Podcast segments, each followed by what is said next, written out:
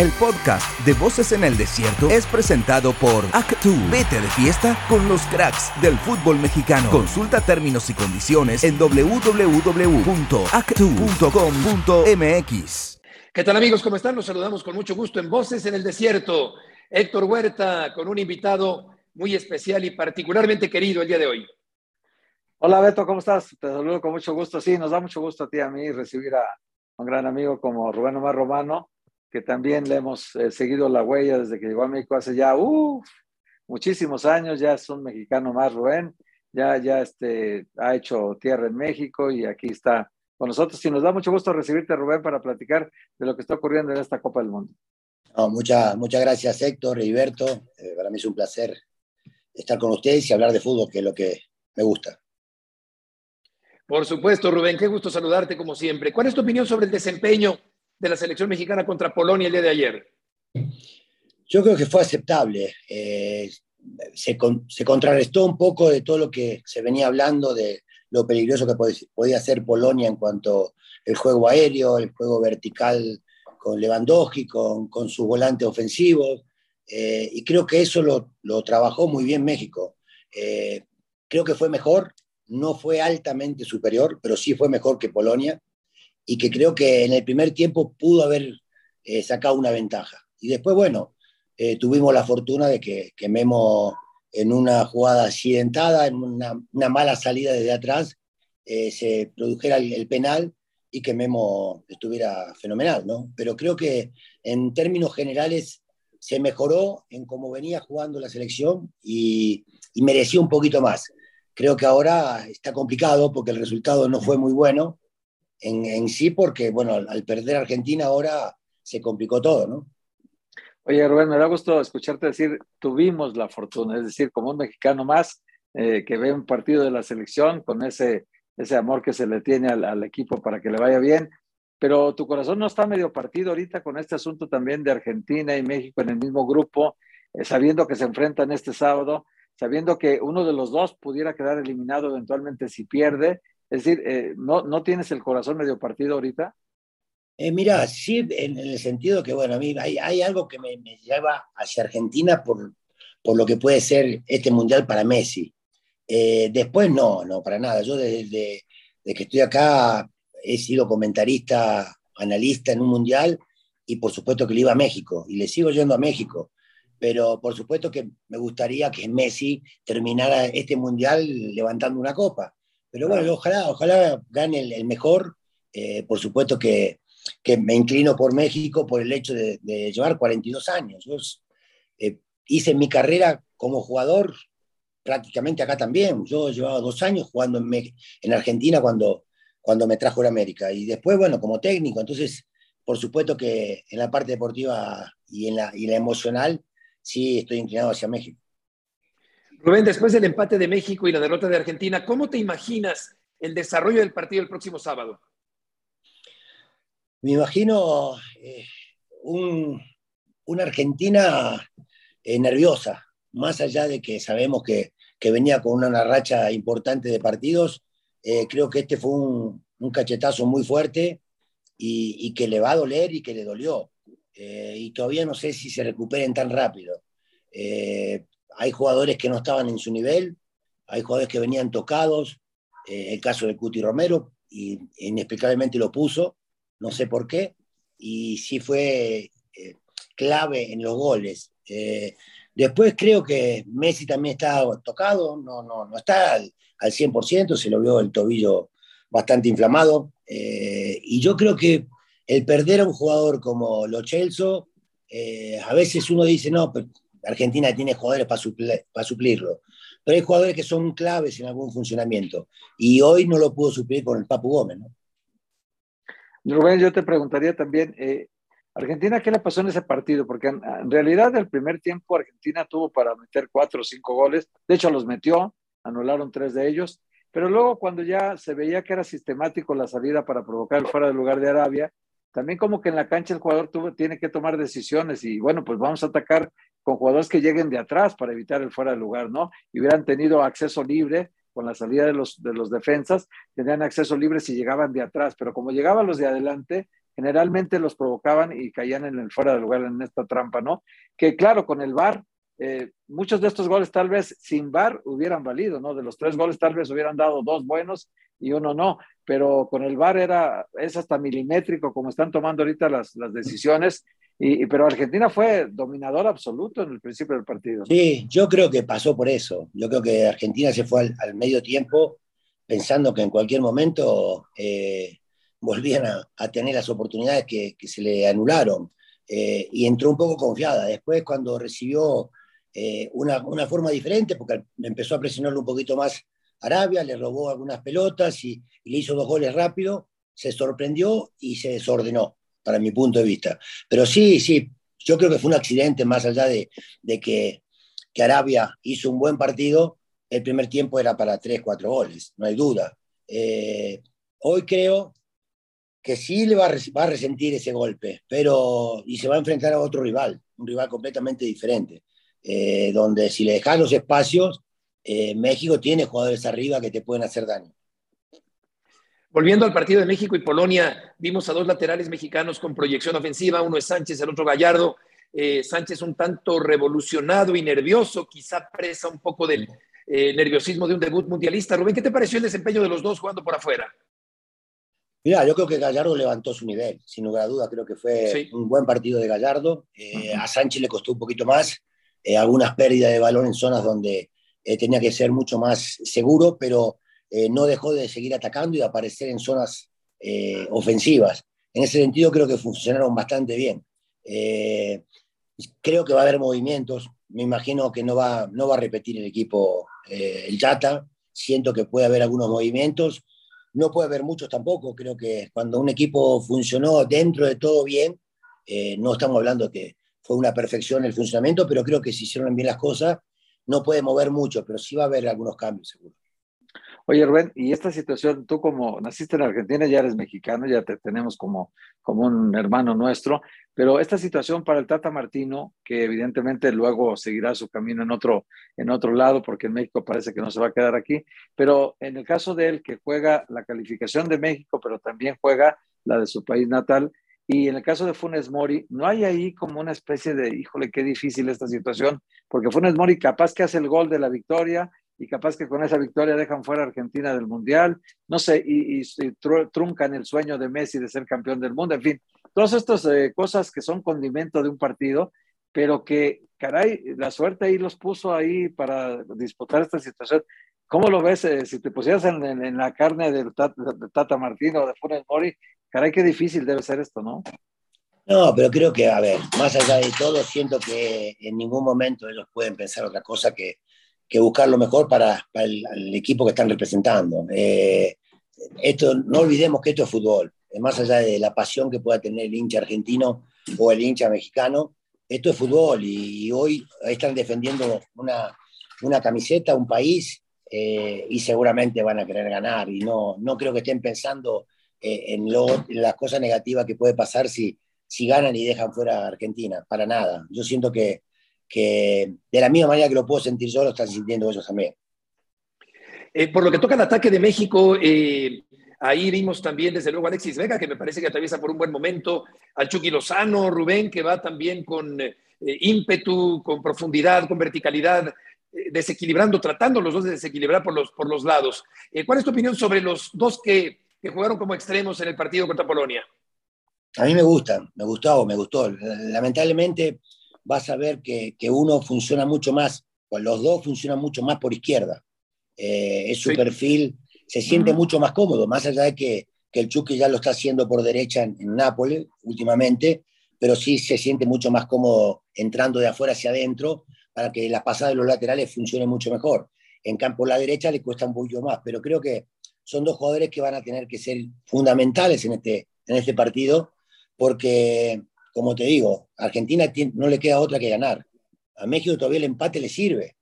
A Argentina el empate no le sirve. Entonces yo creo que eh, va a haber espacios en algún momento del partido y, esto se le va a prestar un poco más a, la, verticalidad que pueda tener el futbolista mexicano. ¿no?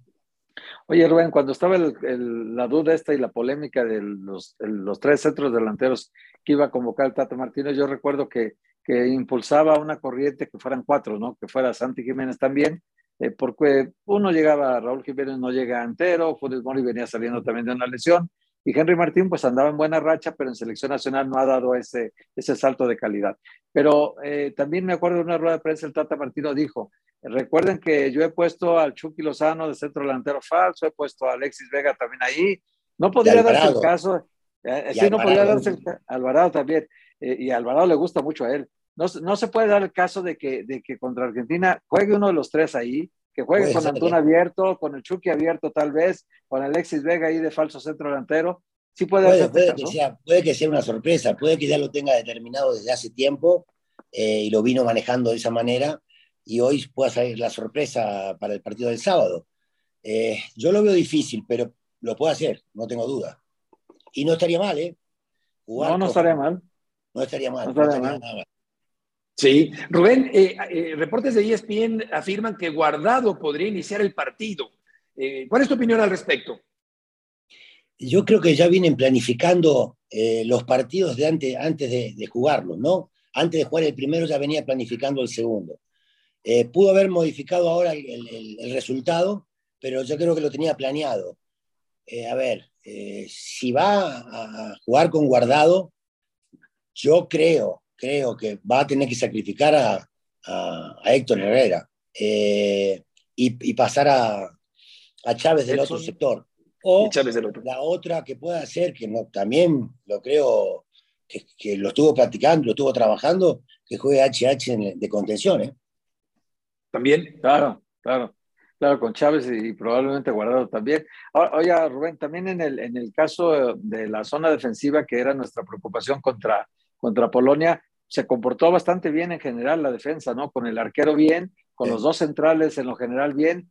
¿Crees que ahí el ajuste que hizo el técnico para, para que no tuviéramos esta debilidad metiendo a Edson, a Edson Álvarez no se pierde si no se tiene, pero es que el rival también juega diferente, ¿no? Claro, este, este rival es diferente, por eso digo que puede, puede haber esa modificación en el medio que juegue con, Herrera, ya lo estaba trabajando, por eso lo puso en los otros partidos, creo que lo está trabajando para, para el partido contra Argentina, donde no hay tanta velocidad en el medio de la cancha, donde sabes perfectamente quiénes son los de arriba y no hay tanto juego aéreo.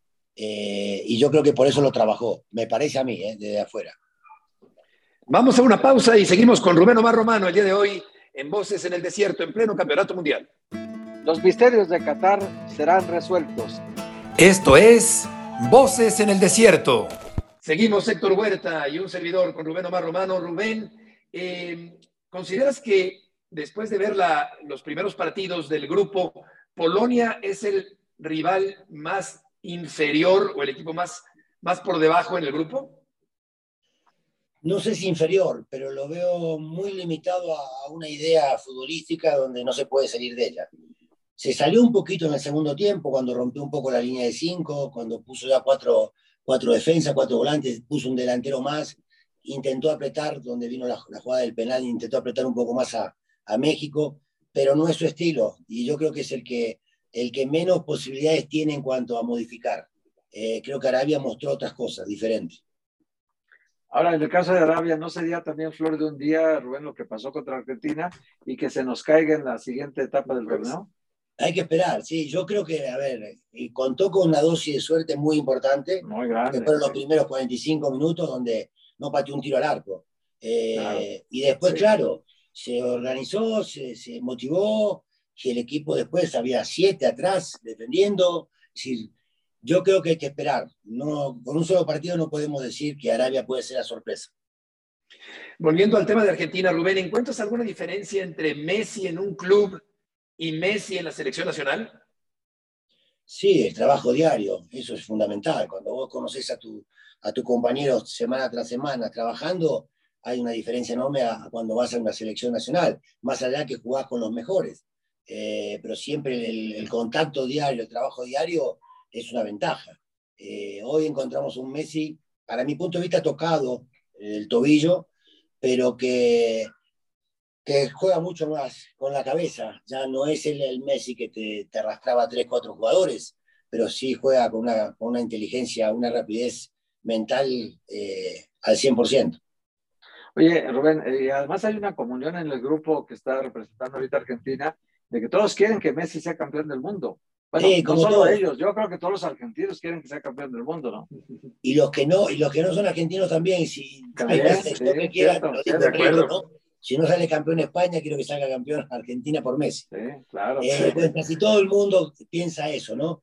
Eh, por eso te decía, ¿a quién le vas? Yo le voy a México. Pero si a alguien tendría que, me gustaría por Argentina, por Messi. Sí, claro. ¿Por qué es tan importante, perdón Beto, para completar la, la pregunta, claro. ¿por qué es tan importante que Messi se retire como campeón del mundo?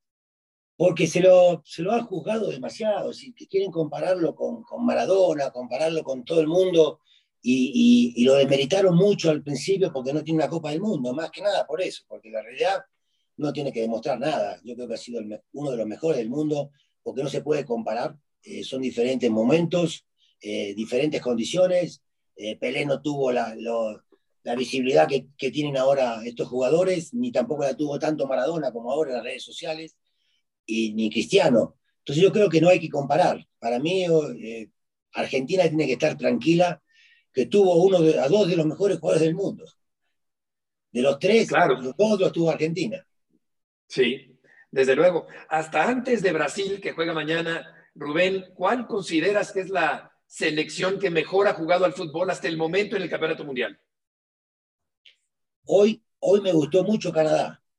Me gustó sí, mucho. Creo que Canadá no? hoy injustamente se va con una derrota. Sí. Después, bueno, al final como que eh, le faltó gasolina, se, se, desinfló un poquito en lo físico, pero el desgaste que hizo y cómo jugó, me gustó muchísimo Canadá.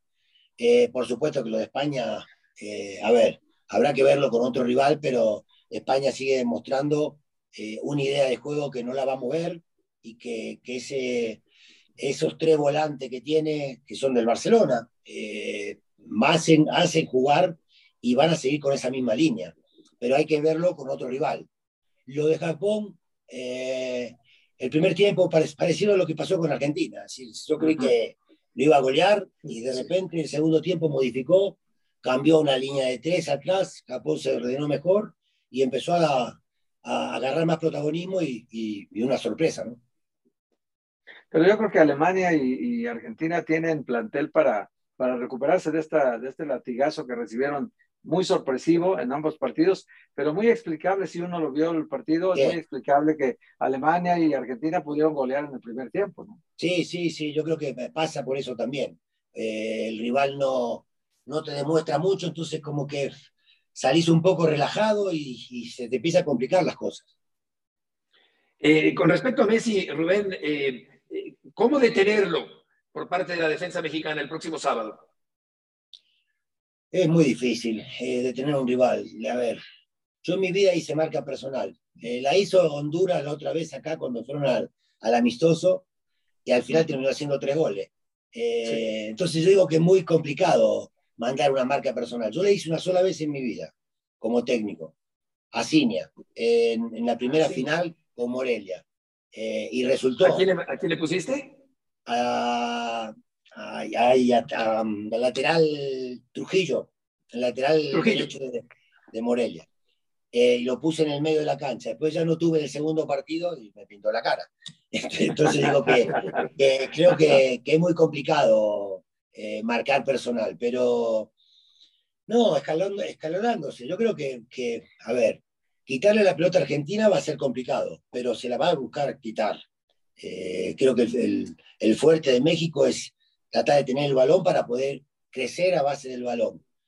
Eh, y a, a, a, Messi lo va a tener que marcar escalonado. No, no, más allá de tener referencia cerca, pero no, marca personal no creo que lo haga. Oye, el caso de, de, Martino, que lo abuchearon en el partido este al arrancar, cuando mencionan su nombre, la gente del estadio, había más de 30 mil mexicanos, lo abuchearon ahí. Y en los últimos partidos que, que, había tenido México tampoco le ha ido bien con la gente. ¿Qué pasó de este romance que había con el Tata Martino, Rubén? Se fue cortando, se fue cortando porque, a ver, más allá de que eh, el equipo no demostró en el último año y medio, eh, vino en bajada, eh, bajó el nivel, es normal que en, que en, cuatro años no pueda mantener el mismo nivel que como arrancó.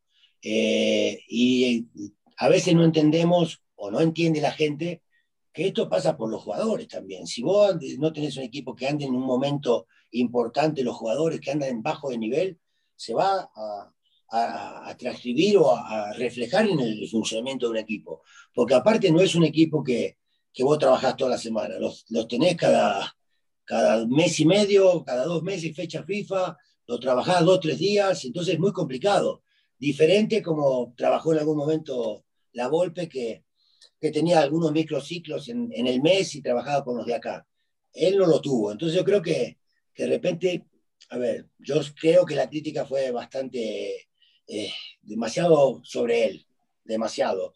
Eh, por supuesto que, que, él de repente tuvo algunos problemillas de salud, eh, también se lo mató porque viajó a Argentina, cuando fue a ver el nacimiento de su nieta. Entonces, hubo un montón de cosas que empezaron a influir y que la gente, eh, hoy la gente se lleva por lo que, que ustedes como periodistas informan. Si hay periodismo eh, mala leche, la gente no, no, se da cuenta de eso y, y escucha y, y, repite. Si alguien de al lado gritó, los de al lado se contagian. Es algo así en todo el mundo, no pasa solamente acá.